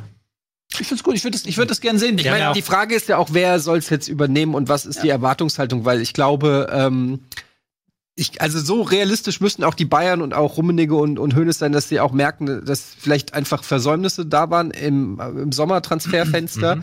Und ähm, die Frage ist, was kann man wirklich, wenn es so taktische Sachen sind, wo man sagt, okay, da hat er taktisch einfach Mist gebaut, dann kann man darüber reden und dann kann man vielleicht zu dem Ergebnis kommen, er ist nicht der Beste, den wir haben können für diese Position. Aber wenn man sich einfach mal ehrlich auch den Kader von den Bayern ähm, anschaut, auch im Vergleich zu dem, was andere mittlerweile haben, dann muss man einfach zur Erkenntnis kommen, dieser Vorsprung, den sie mal hatten, den haben sie nicht mehr. Und ähm, vielleicht ist es auch wirklich so, wie Hoeneß sagt, dann werden sie halt mal ein Jahr nicht Meister und dann findet halt ein Umbruch statt. Und Die Frage ist halt dann nicht, ob dann nicht irgendwann so ein, so ein ähm, Schneeballeffekt, so ein Lawineneffekt einsetzt. Wie meinst du jetzt? Hier Für, für Kovac und auch bei den Bayern, an, an und für sich. Dass ja auch mittlerweile andere Teams merken, dass du die Bayern auch ein bisschen kitzeln kannst. Also den, Mhm. dann nochmal 10% mehr reinhauen. Ja, okay. Ja, Und- aber da muss man jetzt einfach mal abwarten, weil es ist auch immer noch möglich, dass die beiden den nächsten Gegner mit 7 zu 0 komplett aus dem Stadion schießen. Das ist jetzt auch nicht vom Tisch, glaube ich. Dann so. ist wieder alles wie beim Alten. Aber es ist tatsächlich nicht so eine, ist noch nicht mal so eine sportliche Nummer. Natürlich sind die nicht durchgehend so stabil. Aber es fühlt sich eher an wie so eine menschliche Sache bei Kovac und dem Team. Weißt du, es ist so, also er macht ja nicht, also macht vielleicht ab und zu Fehler, aber hast ja gerade auch gesagt, es ist jetzt nicht nur die Taktik, weil sie haben ja gut gespielt. Und ich glaube wirklich, dass das so eine, so eine Nummer ist, dass der mit dem Team und die mit ihm einfach menschlich nicht klarkommen, aber das nicht dazu führt, dass sie so ultra schlecht sind. Ey, was du halt dazu mit da taktisch reinwerfen kannst, ist, es wundert mich, dass er halt nicht so spielen lässt wie in Frankfurt so. Also du könntest ja auch bei Bayern zum Beispiel sagen, du nimmst mal eine Dreierkette, hat- Mhm. versucht er auch nicht. Mhm. Oder ein Trainer mit Standing macht dann einfach mal sowas. Und im Moment habe ich nicht das Gefühl, dass er das Standing hat, dass er einfach Ja, genau. sagen kann, wir spielen jetzt Dreierkette. Ich glaube, dann kommt von außen jetzt viel zu oft wollt. so, nee, aber das haben wir nie in der Form, nein. Das ist nicht Ich Bayern erinnert das auch ein bisschen an Real Madrid. Also die, äh, die letzten dreimal Champions League-Sieger geworden. jetzt? Äh, Frankfurt sowieso. Ja, aber auch nee, die Situation bei Bayern. Also Real Madrid ähm, dreimal Champions League gewonnen. Der Kader aber nahezu ähm, gleich geblieben. Also es gab keine großen personellen Rochaden bei Madrid. So, ähm, die Mannschaft, die dreimal Titel gewonnen hat, ist die Mannschaft, die dreimal Titel gewonnen hat. Und jetzt endete die Ära Zidane, es kam ähm, neuer Trainer und es lief nicht mehr. Und da hat man auch das Gefühl, okay, die strugglen jetzt so. Auch jetzt, nachdem der Trainer weg ist, gab es jetzt auch bei Madrid nicht so diesen Befreiungsschlag, also wo man sagt, okay, die freuen sich, dass er weg ist, äh, jetzt drehen sie wieder auf oder so. Nee, sondern das, die sind auch irgendwie in einem Umbruch so ein bisschen. Ronaldo ist jetzt weg. Ähm, und bei Bayern ist das auch so, du hast immer noch Boateng und Hummels in der Innenverteidigung, aber was du eben sagtest mit der Nationalmannschaft so, die sind beide nicht in Topform. Mhm. Beide sind nicht in Topform. Und beide werden auch nicht jünger. Ähm, dann hast du einen Lewandowski, der mehrfach gesagt hat, dass er unzufrieden ist und bei dem, glaube ich, vom Kopf her auch die Zufriedenheit an den Erfolg gekoppelt ist. Wenn er das Gefühl hat, okay, um mich herum haben die Leute nicht mein Niveau, Ja. dann ist er beleidigt, weil dann, dann, dann ist er im Kopf Aber bei Madrid Lewandowski ist noch einer der besseren Spieler gewesen, jetzt auch morgen. ja, ja, auch nein, in den letzten Wochen. Ja, ja, aber ich, ich zähle ja nur so ein bisschen auf und guck, guck, wer so gespielt hat. Thomas Müller. Seit Mhm. langem nicht in Topform. Ribéry, 35 Jahre alt. So, super Spieler, aber er, ein Körper setzt einem irgendwann auch Grenzen. So, dann hast du einen Goretzka und Nabri, das sind beides Jungs, die haben nicht die große Erfahrung international. Die haben sich noch nicht irgendwie auf der Champions League Bühne groß bewährt Ja. oder viele Titel gewonnen. Das sind junge, junge äh, Kerle, die da Wer müssen ist denn der Neu Kimmich ist es dann? ja, du hast einen Kimmich, so, ne? Und Neuer auch nicht in Topform. Auch Nee. äh, ein Jahr nicht gespielt, sehr umstritten bei der WM, dieses ganze Theater und, und so und äh, hat keine gute Quote, was, was abgewehrte Bälle angeht. Was ich meine ist, so, die ganze Mannschaft, das wird schwer, weil du musst wirklich Leute, du musst, du musst wieder ein Gefühl aufbauen, dass du eine Mannschaft bist, die für was steht. Mhm. Und, da, und diese ganzen Säulen zu ersetzen mit neuen Leuten, die dieses Niveau haben, das wird eine unglaublich schwierige Aufgabe für die Bayern, glaube ich, diesen Umbruch. Die Leute beschweren sich jetzt schon Ja, vehement. ist zu viel. Wir Dass wir haben über lange Bayern über, über. Bayern äh, geredet, aber wir haben auch lange über Dortmund geredet. Und es ist natürlich ein besonderes ähm, Spiel gewesen. Und es war auch wirklich ein tolles äh, Bundesligaspiel, das auch auf dem Platz als auch abseits vom Platz eine Menge ähm, zu besprechen äh, geboten hat. Deshalb äh, haben wir da heute mal ein bisschen Und länger außerdem drüber gesprochen. sprechen wir sonst so gut wie nie über die Bayern. Wir lassen es bewusst eigentlich immer weg, dieses große Thema. Vor allem ist es völlig in Ordnung. Ähm, wir reden, aber ich worauf wir Bock haben. was? Wir reden, worauf wir Bock haben. Genau, wir reden über was soll das immer me irgendwann meckert immer. Oh, ich war letztens bei so einem So. Restaurant. Was esst ihr denn? Nein. Das kannst du bei dir dann im Podcast machen. ähm, aber Sporternährung. Wollen wir vielleicht ähm, uns das Frankfurt-Spiel für nach die Werbung, nach der Werbung aufsparen? Ja, es gab auch Und- noch andere tolle Spiele. Genau, und deswegen ähm, Was? machen wir Doch, das nach der Werbung und dann lass uns doch mal mit einem anderen schönen Spiel. Such dir mal eins aus. Okay, ähm, es gab echt ein paar ganz gute Spiele. Ähm, ich würde dann zum Beispiel äh, jetzt vor der Werbung mal über ähm, Hoffenheim-Augsburg sprechen. Das kommt jetzt ein bisschen überraschend. Vor, vor der Werbung. dann äh, bin ich gespannt auf deine Analyse des Spiels Hoffenheim gegen Augsburg. Ja, es war, ähm, äh, das war ein sehr äh, abwechslungsreiches Spiel mit vielen Torchancen auf beiden Seiten, wo ähm, Augsburg auch ohne weiteres äh, zumindest was hätte mitnehmen können. Die hatten echt viele Torchancen. Finn Bogerson hätte, glaube ich, drei, wieder drei, vier Tore schießen können. Auch überragender Lauf. Der hat, glaube ich, in den letzten sieben Spielen sechs Tore geschossen oder so. Also das wäre zum Beispiel mal einer, wo man vielleicht auch mal bei den Bayern überlegen muss, ähm, warum nicht mal so jemanden mal holen? Der hat ja auch keinen Bock auf Bayern. Das stimmt. ähm, aber das war, äh, das war ähm, dann durch eine Einwechslung wieder von Nelson ein, ähm, ein Joker, äh, der hat auch schon wieder fünf Joker-Tore oder so geschossen, der Junge, glaube ich. Jedenfalls ein. Ist die Saison der Joker. Sieg. Ja, ist wirklich so. Ähm, oder der Trainerhändchen, wie man es äh, nennen will. Ähm, ja, 2-1 ein, äh, ein gutes Spiel. Es war wirklich ein abwechslungsreiches Spiel und deshalb habe hab ich das jetzt mal hier ähm, genannt, weil ich ähm, auch finde, dass Augsburg so ein bisschen äh, ist so ein bisschen so ein Verein, der über den wird wenig immer geschrieben und gesprochen. Mhm. Die sind so unscheinbar, aber mit denen ist zu rechnen diese diese Saison. Die sind echt nicht so schlecht, auch Wobei- wenn sie jetzt hier verloren haben. Die haben äh, Hoffenheim äh, ganz schön was abverlangt. ein paar Daten mal, um das äh, zu stützen. 18, 22 Torschüsse. Also sagt nichts über die Qualität der Torschüsse, aber immerhin 18 zu 22 los. Torschüsse. ähm, aber auch ähm, Passquote. 84 bei Hoffenheim, 82 bei Augsburg. Das ist unterschiedliche Werte. Ähm, und nah beieinander vor allen Dingen auch. Und äh, auch was die Pässe angeht, 488 Pässe bei Hoffenheim, 479 bei Augsburg. Ähm, ich bin auch bei dir. Also Augsburg macht viel, viel richtig. Ähm, Augsburg gewinnt halt nicht. Ja, Aber aber sehr Problem. Aber die lassen Ja. sich nicht entmutigen, das finde ich immer gut. Also so ein direkter Gegenschlag passiert schon schnell. Also dass die dann, dann liegen die hinten, dann geht's direkt wieder zack, weiter. Mhm. Also denen wäre mehr zu gönnen. Ja, das stimmt schon. Aber die haben halt äh, da auch wieder das Problem, dass sie ihre guten Ansätze zu, zu schlecht verkaufen. Also sie haben lassen Torchancen aus, beziehungsweise sie haben immer relativ viele Schüsse, aber nehmen halt auch immer sehr viele Fernschüsse zum Beispiel. Mhm. Die dann, dann wirkt das immer gerne so, okay, die hatten über 30, FIFA. Ja. 20 Schüsse, aber sind eigentlich gar nicht so geile Schüsse gewesen. Aber sie haben halt immer so Aussetzer drin, was mich immer sehr wundert, weil sie halt eigentlich, ein, sie haben sie eigentlich eine der stärksten Defensivreihen, aber kriegen trotzdem immer relativ viele Gegentore. Einerseits Torwartaussetzer. Ich glaube, jetzt ja auch am Wochenende beim zweiten Gegentor fand ich, hatte ja, sie haben Probleme, Marvin Ähm, äh, Hitz zu ersetzen. Ja. Ne? Das merkt man. der jetzt am Wochenende gespielt hat. Wer war denn jetzt Ja. am Tor am Wochenende? War, ähm, muss ich mal kurz nachgucken. Kiefer? Lute. Nee, Lute. Kiefer ist verletzt. Lute, der sah da, fand ich beim 2-1 auch nicht die so genial aus. Ne? Ja, das ist aber wirklich so ein Thema, was ich schon die ganze Saison ein bisschen bei Augs Augsburg so. ja, Ähm, Torhüter. Ja. Ja, die kriegen halt, die kommen halt sehr gut in die Zweikämpfe, mit, auch mit ihrer mannorientierten Spielweise und sind da wirklich sehr giftig, haben auch jetzt wieder ähm, Hoffenheims ähm, Spiel am Aufbau sehr gut gestört. Aber dann hinten heraus immer diese unerklärlichen Fehler. Also es waren jetzt auch dann ähm, wieder ein Gegentor nach einer eigenen Chance quasi, dass sie dann Konter direkt fangen. Das war Mhm. auch schon ähm, letzte Woche gegen, äh, letzte Woche gegen Nürnberg was, glaube ich, haben sie es auch ähm, irgendwie nach dem Lattentreffer dann direkt einen Konter bekommen. Also genau diese, diese Unachtsamkeit, die dann immer die Punkte kosten. Haben wir letzte Woche gespielt.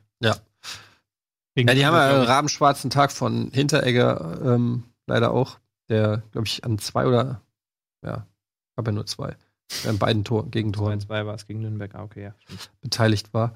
Ähm, ja, aber auch Hoffenheim, wie gesagt, kre- krebst sich weiter nach oben. Wenn wir mal auf die Tabelle kommen, können wir eigentlich eine Tabelle einblenden? Na. Was ist das? Was ist das? Sie ist wunderschön. Das sind die, deine ist. Wo ist Dein, da ist sie. Das ist Ja, ich wollte gerade sagen, Bus. Die hat noch mal so eine wunderschöne. Ja. Ähm, So, so. Ist sie wieder weg. Jetzt ist sie wieder weg. Aber auch wenn wir auf die Tabelle gucken, ich habe sie ja auch vor mir, sieht man ähm, Hoffenheim jetzt auf Platz 6. Ein Punkt hinter den Bayern. Und ähm, Augsburg immerhin 13 Punkte. Wie gesagt, die haben nicht so oft ähm, Punkte Aber- geholt, aber die, die sind mit, immer noch im Anschluss. Ich, ich sag Augsburg, die werden auf jeden Fall nichts mit dem Abstieg zu tun haben. Die Bayern ist lustig, die haben da oben in der Sechsergruppe halt die wenigsten Tore, ne? Geschossen. Ja. Haben sie ein Stürmerproblem? Wer, wir können, das ist jetzt die, die, die Zeitschrift mit den Ja. vier. Also es sind ja, ne?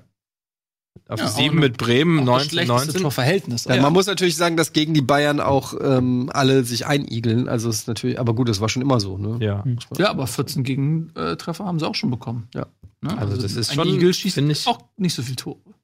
Auffällig. Dortmund mit 33 da oben, das ist schon auch geil. Mhm. Nochmal zurück auf Hoffenheim. Was mich halt wundert, ist, die spielen jetzt, finde ich, nicht mehr ganz so stark wie im Saisonbeginn, wo sie halt relativ viel hergeschenkt haben, Ja. aber sind jetzt effizienter. Also, ähm, ich glaube, Nelson hat jetzt in dieser gesamten Saison aus zwölf Torschüssen sechs Tore gemacht. Das ist halt jeder zweite Schuss ein Treffer. Das ist ja, nicht schlecht für so einen Stürmer. Ich, so, ich am Anfang der Saison habe ich gedacht, so, boah, die sind wieder vorne mit dabei. Mhm. Ja, Super, was die, und haben aber viel liegen lassen, wie du richtig sagst. Ähm, und jetzt denke ich mir so, okay, die haben eine kleine Schwächephase, aber dafür holen sie die Punkte. Ja. So, und das ist auch in der Champions League äh, mit zehn Mann 0 zu 2 aufgeholt Mhm. ähm, in Lyon. Also, Das war alle ernährt. das war, und die hätten fast noch das 3-2 Ja. gemacht. Aber ich fand jetzt äh, zum Beispiel gegen letzte Woche gegen Le- Leverkusen, haben wir schon gesagt, da fand ich das 4-1 zu hoch. Das war mir ein zwei, drei Türchen zu Mhm. hoch. Und jetzt ähm, schon wieder dieses 2-1, dass man das hätte auch hätte andersrum ausgehen können dann. Mhm. Also, Ja. Ja, aber Hoffenheim wieder vorne mit dabei. So, wir machen jetzt ähm, das, was jeder gute äh, Fußballverein auch macht, nämlich richtig viel Geld verdienen äh, mit euch. Und das machen wir, indem ihr euch die Werbung anguckt, die wir für euch äh, bereitgestellt haben. Und nach der Werbung dürfen die beiden Jungs hier endlich über das reden, was sie schon die ganze Zeit hier hibbelig macht, nämlich Pokémon. Pokémon. Bis gleich. Pika, pika.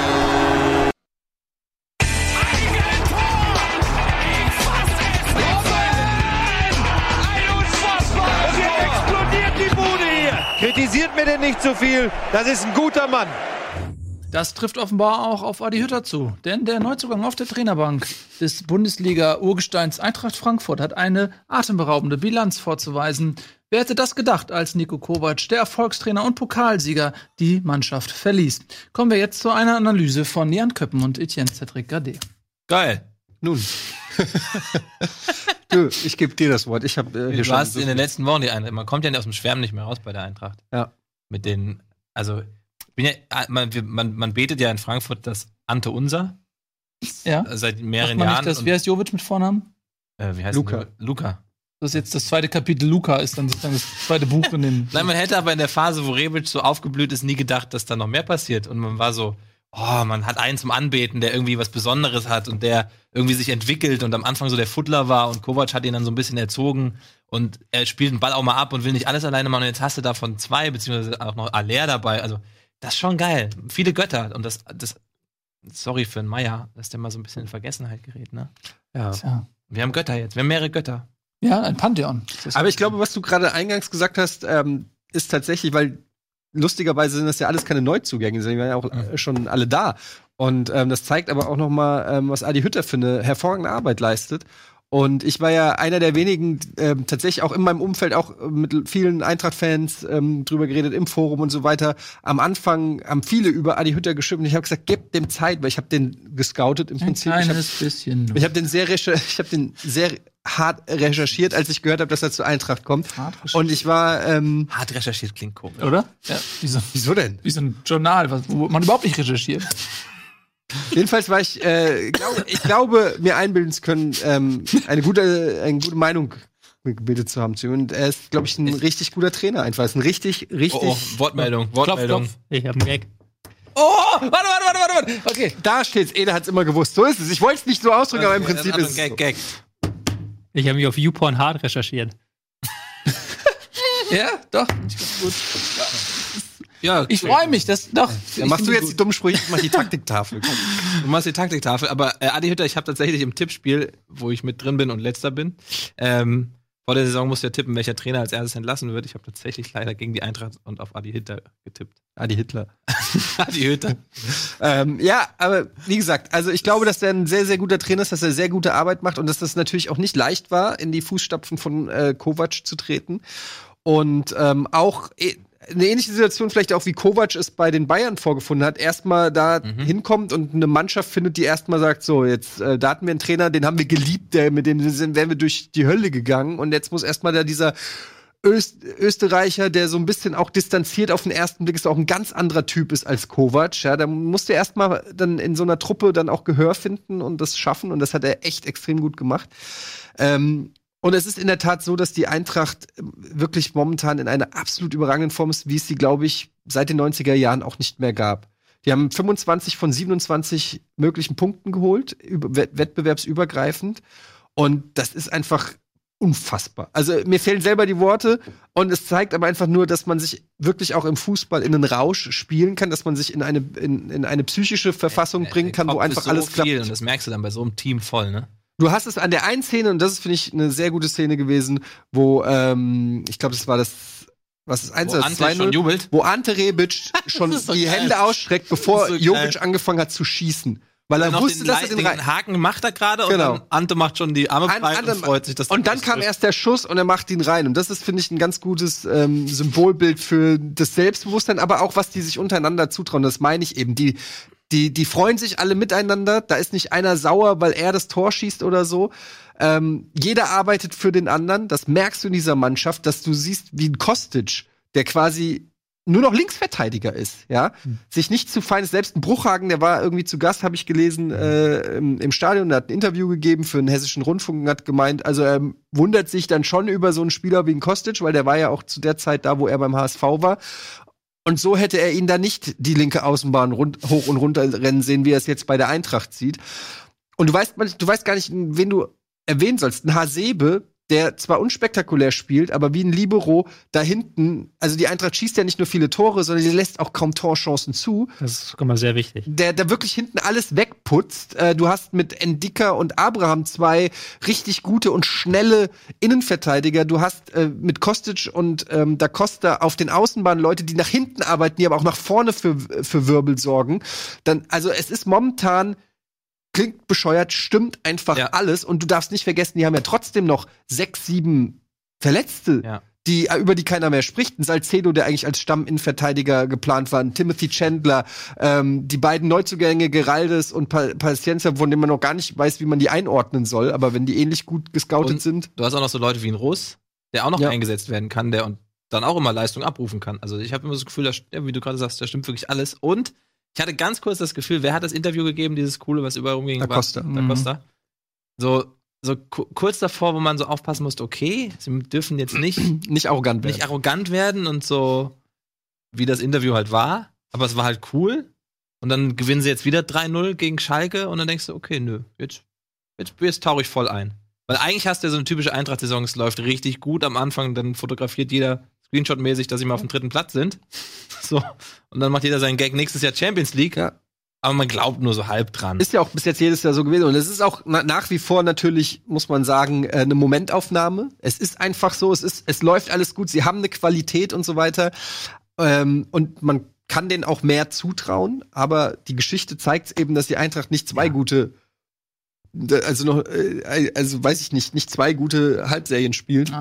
Ich bin, ich bin, ich bin gar nicht so skeptisch. Also, sie haben einen guten Kader, wir haben, du hast ja gerade gesagt, einen großen Kader. So, also sie können Verletzungen wegstecken. Ähm, wenn jemand in einer Formkrise ist, dann ist äh, scharrt schon jemand mit den Hufen. Also die können sich nicht erlauben, locker zu lassen, weil dann verlieren sie ihren Platz.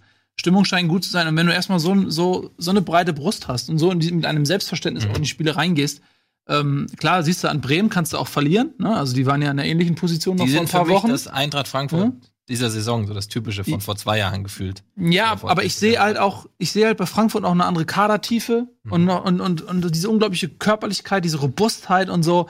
Und ähm, ja, äh, also ich glaube, das wird eine gute Saison. Das ist es ja schon. Das Krasse ist ja halt, dass am Anfang der Saison saßen wir hier schon, haben so gesagt, okay, der Hütter ist jetzt wieder so ein Trainer, der halt, da kommt, sein System da überstülpen will, der Mannschaft und das funktioniert nicht so. Ja. Und irgendwie, und dann, aber er hat sich dann ja angepasst. Also er spielt jetzt wieder mit Hasebe in der Dreierkette, was sehr viel besser funktioniert als im Mittelfeld. Und vor allen Dingen hat er dann auch gesagt, okay, wir müssen Jovic, Rebic und Haller äh, alle, alle drei gleichzeitig aufstellen so. Und hat dann auch das System dann so umgebaut und es funktioniert halt trotzdem auch noch gegen den Ball. Und das ist halt so das Krasse, dass er halt wirklich sich an die Mannschaft angepasst hat und dann im richtigen Moment sich halt selber rausgenommen hat. Mhm. Und die haben halt auch alle Bock. Also du hast das Gefühl, die wollen alle einfach. So ein Jovic, der, der nimmt den Ball da vorne Hm. und macht das alles so souverän. Aber das, die sind halt auch, das finde ich halt das Geile, dass, wenn du dir mal anguckst. Aller, Rebic und Jovic fast keine Tattoos. Nicht, dass das irgendwas zu bedeuten hat, Oh, aber das gespannt. ist für junge Spieler in der heutigen Zeit ist das eher ungewöhnlich. Ich glaube, Ja. der hat hier so eins oder so. Aber die machen keine Faxen. Guck dir die mal an, wie die jubeln oder so. Ähm, das meine ich, dass die sind total klar in der Birne. Ich will nicht sagen, dass jemand, der tätowiert ist oder so, nicht klar in der Birne ist. Ich will damit nur sagen, dass die einfach Hast du aber gesagt. ja, es ist, es ist ein weiteres Indiz für äh, Eine neue Generation von demütigen Spielern. ja, die haben einfach, bei denen steht Fußball und äh, die haben, die, an erster Stelle einfach. Die haben einfach Bock, die machen keine fancy Sachen, die, die, die gehen auch nicht mega irgendwie, äh, die holen nicht das fährt- Batman-Cape fährt eine raus und so. Wer Ja? ja? eine G-Klasse? Rebic habe ich bei Instagram. Aber. G-Klasse geht ja noch. Deswegen G-Klasse. Ist das, wir können das weiterführen. Nein. also ich will damit nur sagen, ich glaube einfach, ähm, AM geht der dann immer? dass die, ja, aber jetzt wird's interessant. Heute ist auch Tag des schlechten Wortspiels. oh, das stimmt oder? tatsächlich. Ja, ja, ja. Hm. ähm, Mercedes. jedenfalls, ich glaube, dass, ich glaube, dass die klar in der Birne Muss sind. immer ruhig haben. Ja. Ja, macht ihr erst. Ja, sind die wirklich. Ja, ich macht find- Spaß. Die ich weiß, was du meinst. Gerade bei dem Jubeln, wir haben ja vorhin auch drüber gesprochen. Das ist halt auch, man muss jetzt mal angucken. Guckt euch mal äh, Fußballspiele aus den 70er Jahren an. Die werden manchmal nachts um drei auf WDR wiederholt oder sowas. Ähm, wie die Leute da gejubelt haben. Also die sind einfach teilweise einfach nur in die Luft gesprungen. Es gab zwei Jubelvarianten. Die erste war Luftsprung mit der einen Hand hoch und das zweite war Luftsprung mit beiden Händen hoch. Diese beiden Varianten gab es. Europaweit war das der einzig anerkannte Torjubel. Heute hat ja jeder Spieler seinen eigenen Torjubel. Ist ja auch eine Was Marke. ja zum, exakt zum Ausdruck bringt, ich bin eine Marke und eine der großen Herausforderungen eines Profifußballers ist, einen Jubel zu finden, der irgendwie signifikant ist so. Was hättet ihr denn für Jubel? Ich? Ja. Ähm, Weißt du, was ist cool bei Fortnite? das ist cool bei Fortnite. Ein Tanz, ne? Ja. Mhm. Ja, ich habe keine Ahnung. Ich habe ich, Aber da, darf ich da mal kurz Ja. nachfragen? Die habe ich mal immer gefragt, zahlt Fortnite dafür eigentlich? Mit Nee. Sicherheit nicht. das glaube ich nicht. Glaubt ihr Das nicht? haben die, glaube ich, nicht nötig gehabt. Ich glaube einfach, dass Lewis Holtby in seiner Freizeit Fortnite spielt. Ich glaube, sehr viele Profifußballer Ich spielen sehr viel Playstation. Ja. Ja, Oder das- andere Naja, aber- Da, danke für diesen Hinweis. um mal das Thema zu beenden, ich, es, äh, es war ein, äh, jetzt mal vielleicht auch Ja. noch nicht nur zur Eintracht allgemein, sondern auch zum Spiel. Äh, es war eigentlich ein, ein, ähm, ein ganz gutes Spiel auch von Schalke, die äh, auch locker eine Stunde lang ähm, gut dagegen gehalten haben, auch wenig zugelassen haben. Ähm, es waren generell auf beiden Seiten relativ wenige Torchancen. Und das hat mich dann so ein bisschen auch bei der Eintracht überrascht, da die ja auch am Donnerstag noch ähm, Europa League gespielt haben, zwei Tage weniger Regeneration hatten, dann noch mal so zuzulegen äh, in der letzten halben Stunde und wirklich auch körperlich ähm, Schalke niedergerungen haben, ähm, das war dann schon echt ähm, aller Ehren wert. Und es war, ganz kurz, Jan, bevor ein Wortwitz kommt, nee, kein Wort. also okay. Ähm, es war halt auch dieser Knackpunkt, wo Embolo, wo Embolo ähm, nicht fällt. Was man eigentlich, wo man sagen muss, muss man einem Spieler hoch anrechnen. Wäre er gefallen, hätte er Elfmeter gekriegt auf jeden Fall. Embo High. Hä? Das war nicht low von ihm. Er hatte wahrscheinlich vorhin Spaghetti im Bolo. Ja, du hast, sorry, wenn du das provozierst, das, das war mal. Äh, indem ich seinen Namen nenne. Ja. ja, natürlich. Ähm, ja, und äh, hat dann noch versucht, aufs Tor zu schießen, macht's nicht. Und im direkten Umkehrschluss äh, schießt die Eintracht das 1-0. Und das war dann so ein bisschen der Kasus Knacktus. Und ähm, haben dann aber auch meiner Meinung nach verdient und auch in der Höhe verdient gewonnen. War, war das ein dicker Patzer eigentlich? Kommen wir jetzt Den, äh, den Elfer nichts, also der Schalker, wer war's, der eigentlich hätte sich fallen lassen können und dann wäre es wäre es ein Elfer gewesen. Vor ja, dem das war 1-0. Embo, ja, Ja. das war doch Embo. Ja, aber war so. Ich habe mir, wer hat das denn? Ich, da rege ich mich über den Kommentator auf. Ich glaube, bei den Kollegen von The Zone, darf man doch sagen hier. Ja. Ähm, ich habe mir nur die Highlights, ich konnte das Spiel nicht sehen, ich habe mir die Highlights, Highlights angeschaut. Und dann hat er gesagt, da ist er halt kein Vollprofi, wenn er sich nicht fallen lässt. Aber das hat Tedesco nachher auch gesagt, Mhm. muss er sich fallen lassen zu seinem Spieler. Ja, ich bin bei sowas immer, da war es schon eindeutiger, ne, da kannst du ihn mitnehmen. Das ist schön, schön. Was war da gerade zu sehen? Da war Werbung, da war Football Manager 2019 auf dem Bildschirm. Live nach dieser Sendung mit Sandra und mir. Ah, Sehr schön. ist das ein Zeichen? So, ja, das Und macht mal auch, Ende, macht wir mal, mal- macht mal Ende, Wir bitte. haben am Ende. Wir haben wir bisschen- Ende. Aber ja, ich weiß, was du meinst, aber ich glaube, wenn er ihn reinmacht, dann sagen alle, was für ein geiler Typ. Er, er, er lässt sich nicht Ja. fallen, er nimmt den Ball, er haut ihn rein, er will es so sehr. Und wenn es halt nicht klappt, ist er der Depp. Ich finde es schade, dass jemand ein Depp ist, der sich entscheidet, sich nicht fallen zu lassen. Irgendwie. Genau, ich finde es, ne, weil die Kids Ja. gucken das ja. Ja. auch und dann fangen die auch so an. Deswegen lieber so. Ja. Oder einfach mal das Spiel so interpretieren wie in England. Ähm, das ist einfach geiler. Ja. Weil da macht das keiner. Also ab und zu, aber dann wird halt nicht gepfiffen. Ist doch geil. Guckt euch mal die Premier League an.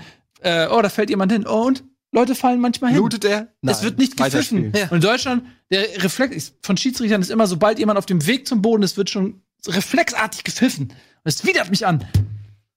Egal. So, Wie ist das in der zweiten Liga? äh, genauso. Jetzt bei dem Spiel gegen, gegen Aue so. Da läuft einer an Louis Holtby vorbei und schmeißt sich einfach nur hin. Egal. Lass Ähm, uns. vielleicht mal kurz den Scheinwerfer zu drehen. Ja. Ähm, Schalke hat es in dieser Saison noch nicht einmal geschafft, nach 1 zu 0 Rückstand wieder ein Spiel zu finden.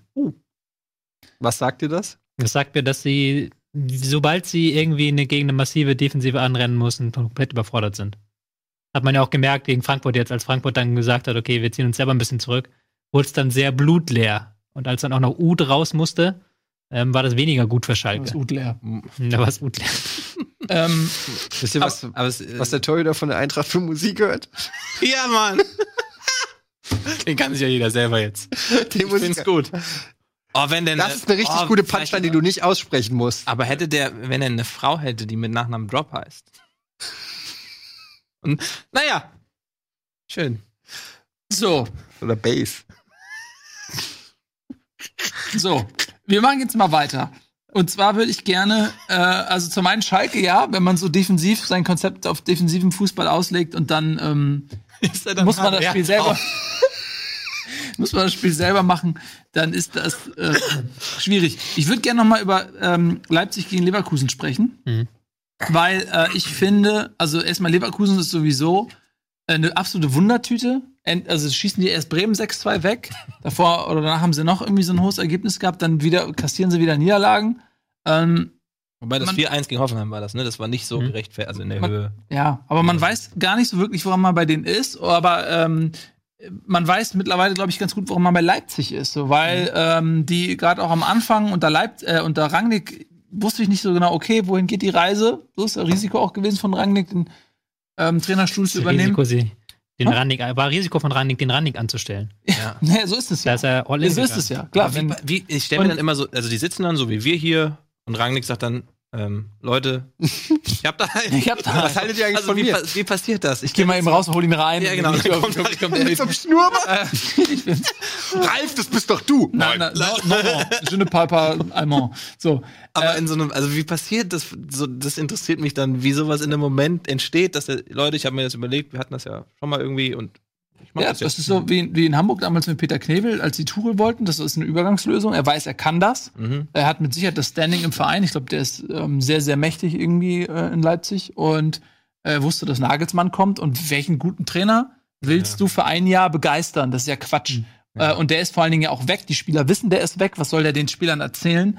Rangnick es ist eigentlich die perfekte, eigentlich die einzig gangbare Lösung, wenn Mhm. du in, mit einem Jahr Vorlauf einen Trainer schon in Verpflichtung nimmst.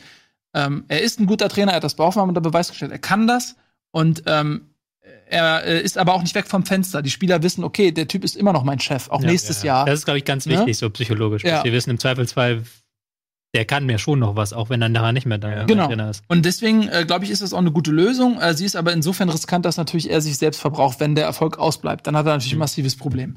Ähm, aber der bleibt nämlich nicht aus. Und das auf eine beeindruckende Art und Weise. Äh, 13-0 gegen Leverkusen, das war echt ein gutes Spiel von Leipzig und die haben sich sehr stabilisiert und äh, sind in der Tabelle jetzt auch auf Platz 3. Und äh, ich denke, die, ähm, ja, die gefallen mir einfach. Ja. Also Seit dem ersten Spieltag nicht mehr verloren. ja, und ähm, die sind wieder so ein bisschen da, wo sie im ersten Jahr auch waren, ne, als Ja. sie für Furore gesorgt haben, Vizemeister wurden.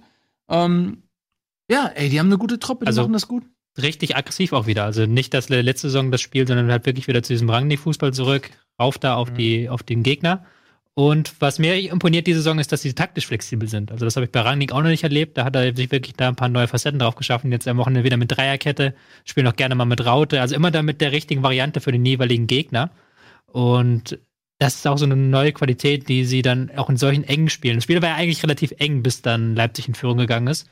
Und erst dann haben sie wirklich dann wieder Zug reinbekommen. Aber ich hatte schon das Gefühl, dass Leverkusen zu keinem Zeitpunkt so wirklich ähm, dem Signal war. So Leipzig hat das sehr souverän gemacht. Ja. Auch nach also, Rückstand. So hatte ich teilweise das Gefühl, willst, dass Leverkusen so ein bisschen verzweifelt auch war. du willst nicht gegen Leipzig zurücklegen, weil Ja. die man, man, verschieben sich dann tot und die stellen deinen Spielaufbau tot. Bei Leverkusen aber auch war auch wirklich keine gute Leistung. Also haben mit einer Dreierkette angefangen, was ganz gut funktioniert hat, haben dann auf eine Viererkette umgestellt, was ich schon nicht verstanden habe und was dann danach auch nicht funktioniert hat und haben jetzt drei Gegentore nach Einwürfen bekommen. Also das, das gab es wahrscheinlich in der Bundesliga-Geschichte noch nicht. dass Ja. Nach Einwürfen. Mhm. nach Einwürfen. Also Einwurf ist normalerweise das, wo der jeder Fußballtrainer sagt, ich will keinen Einwurf für meine Mannschaft haben, wir verlieren den Ball sowieso. Ja.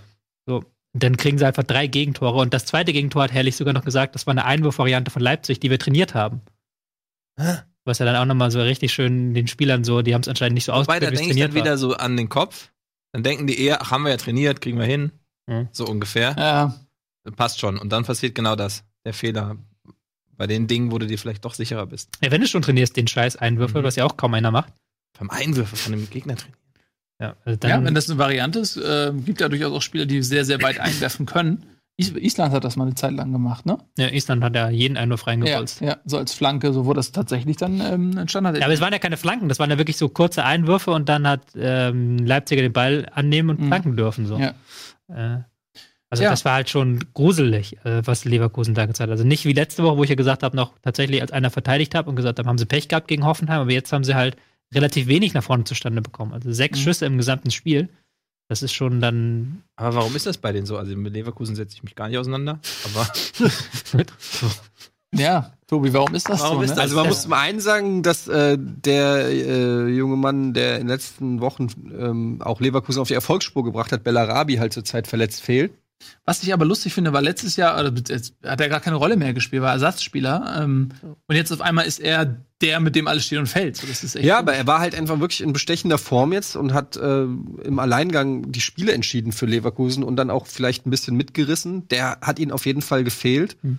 Ähm, und dann hast du halt einfach äh, auch wirklich so Form. Ähm, Probleme bei Leverkusen, wenn du zum Beispiel einen Julian Brandt ähm, mal jetzt nimmst, als Beispiel, von dem alle gedacht haben, das wird seine Durchbruchssaison. Also, weiß nicht, ob es alle gedacht haben, ich habe es gedacht, also habe ich ihn bei Comunio Nach der gekauft. WM, na klar, das Ja, war, das war ähm, schon populär Der gedacht. eine Schuss, der war gut. Ja, aber wie gesagt, der hat stimmt schon. hat, hat bislang noch nicht äh, wirklich überzeugt. Auch ein Volland knüpft nicht an die Leistungen der Vorsaison an.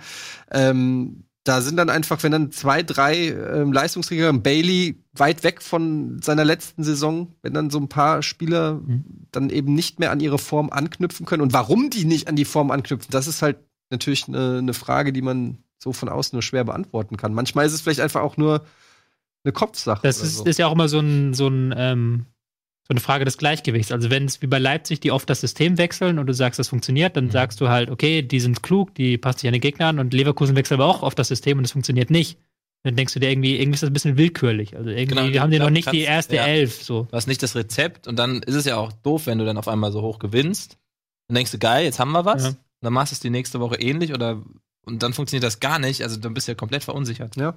Und es gibt einfach auch wirklich so, wenn man jetzt auch mal äh, hier den Paulsen nimmt von Leipzig, der einfach alles reinballert, was, was ihm momentan vor die Füße fliegt.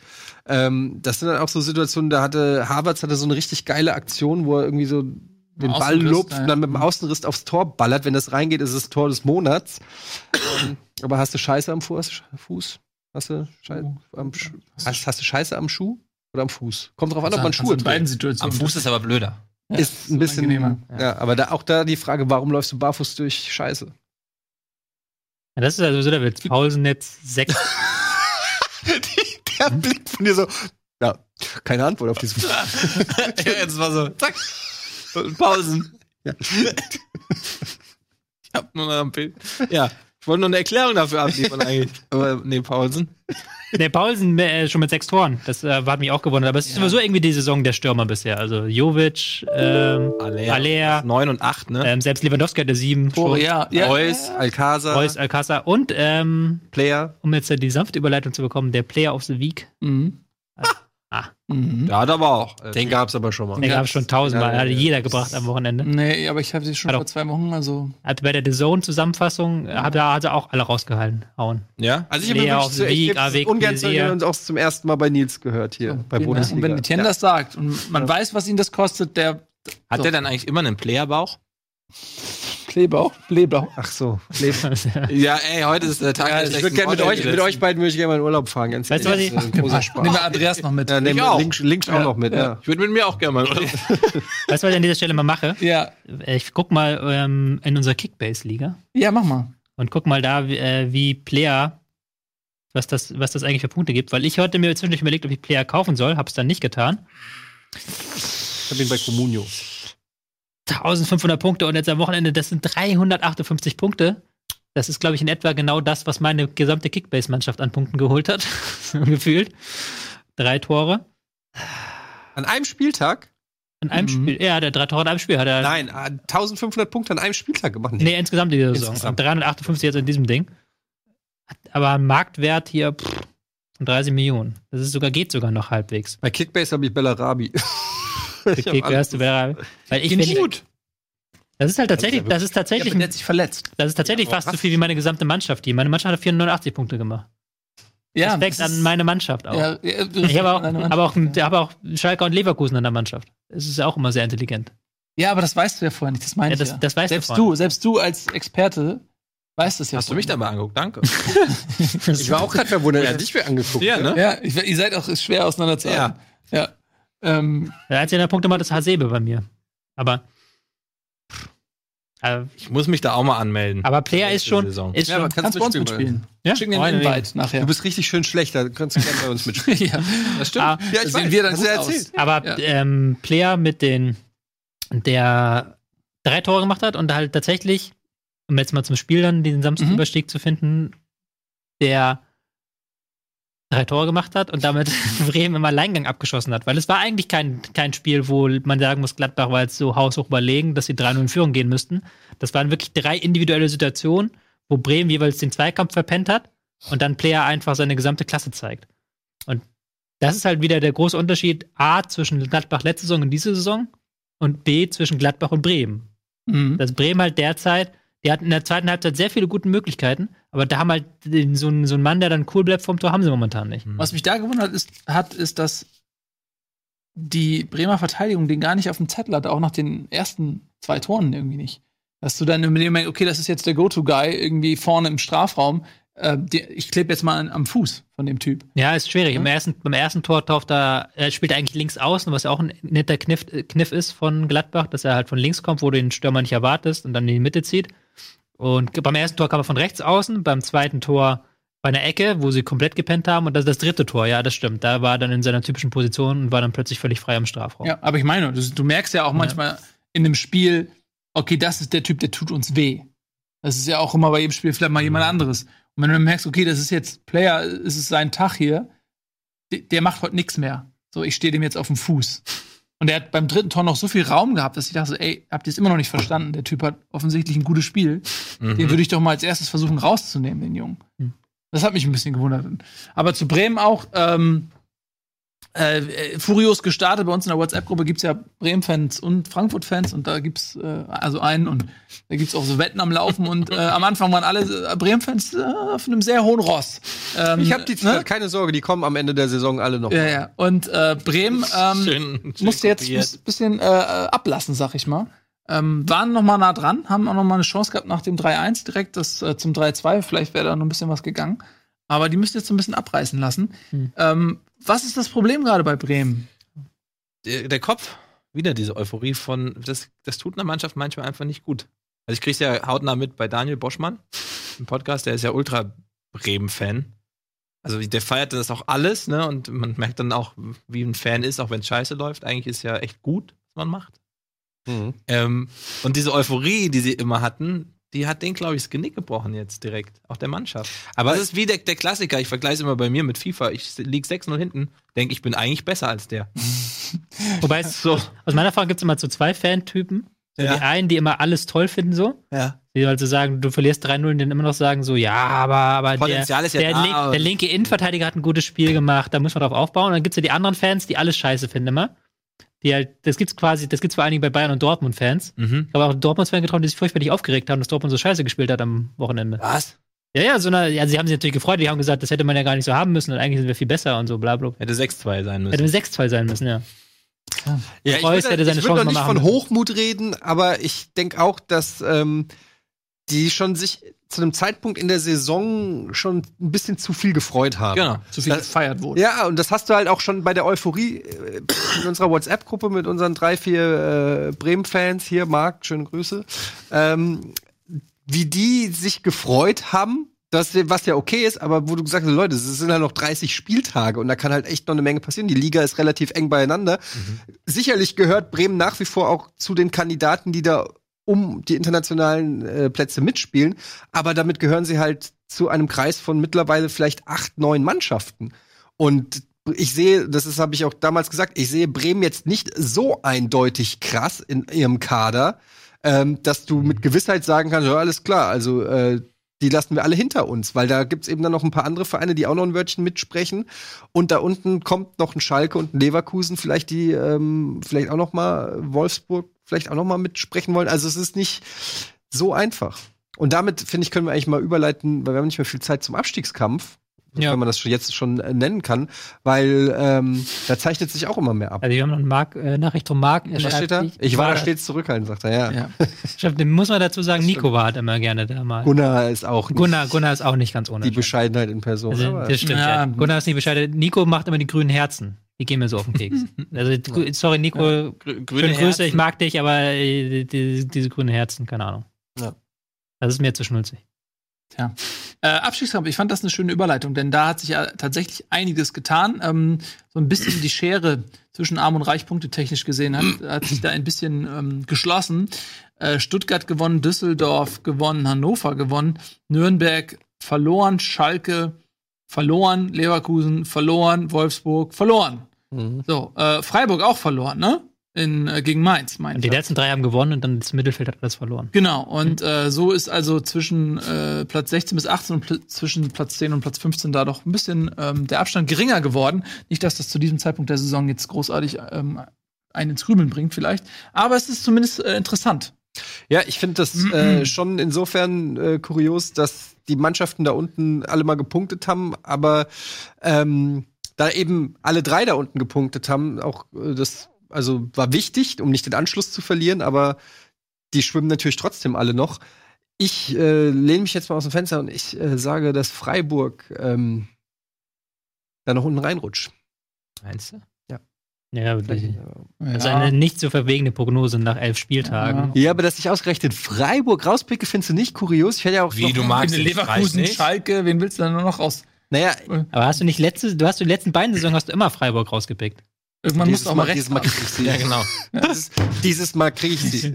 Aber warum Freiburg? Dann Freiburg. Weil ähm, ich finde, ich habe bei sogar bei der Fort ich habe oder anders gesagt, ich habe bei Freiburg noch nicht so viel spielerisches gesehen, was mich letztendlich überzeugt hat. Aber ich habe auch noch nicht so viel Freiburg gesehen. Das könnte zusammenhängen miteinander. Das ist- Was weiß ich? Ach, ich ich hau halt einfach mal einen raus. Ich werf Also mal hier das was hin. Ihr könnt es auch mal aufnehmen ich, einfach. Ich denke bei denen immer, es reicht eh irgendwie. Also ich habe bei denen nie so das Gefühl, dass die so instabil werden. Ich weiß nicht warum. Also so, also sie sind schon nicht immer. ja, aber wer soll denn absteigen? Naja, es, ist, es tut mir leid, wir sagen es immer Düsseldorf wieder. und Nürnberg. So ist es leider. Es tut mir leid für die Vereine, aber man, guck mal, Düsseldorf hat jetzt mal wieder, was ich nach fünf Spielen oder so, mal ein Spiel gewonnen. noch mehr als, glaube ich, da war Mehr, relativ lange. Richtig- also lange Niederlagenserie und jetzt mal äh, gewonnen gegen eine numerisch unterlegene Mannschaft. Da kam ihnen auch eine rote Karte noch ähm, Hm. in die Karten. Wobei sie haben schon, Und- sie haben nicht schlecht gespielt, das was ich gesehen habe. Also ich fand, das, das war so, da habe ich so gedacht, ah, ist doch erste Bundesliga. Nein, sie haben auch nicht schlecht gespielt. Natürlich, nein, es ist auch nicht, nicht despektierlich sein. Die haben sich das ja auch sportlich verdient. Die, die spielen ja nicht irgendwie aus purem Glück in der Bundesliga. Aber ich meine nur, das ist halt einfach, wenn, wenn Mannschaften jahrelang in der ersten Liga spielen, und das siehst du an Mainz, an Augsburg, ähm, auch ein Stück weit auch an Freiburg, dass die, die, die äh, Schere zur zweiten Liga ist in den letzten Jahren größer geworden, hat man das Gefühl. ja, ich weiß nicht, ob das in den letzten Jahren größer geworden ist. Es sind einfach zwei Aufsteiger, die relativ klein sind. Also Ja, jetzt na, nicht was heißt so klein? Ja, Nürnberg dieses Jahr davor haben wir Hannover, Stuttgart dazu bekommen. Das ist ja ein anderes Ja, genau. Let ja, letztes Kaliber. Jahr war es dann, war's dann krass. So. Aber ich meine, äh, wir hatten in den letzten Jahren auch schon mal in Darmstadt oder in Braunschweig. Kräuter Fürth. Äh, Kräuter Fürth war irgendwann Ingolstadt. auch noch. So, ne? Also das das- Ingolstadt, das, das sind für mich kleine Vereine. Aber Nürnberg äh, ist ein Traditionsverein mit einem großen Stadion. Aber die sind halt pleite.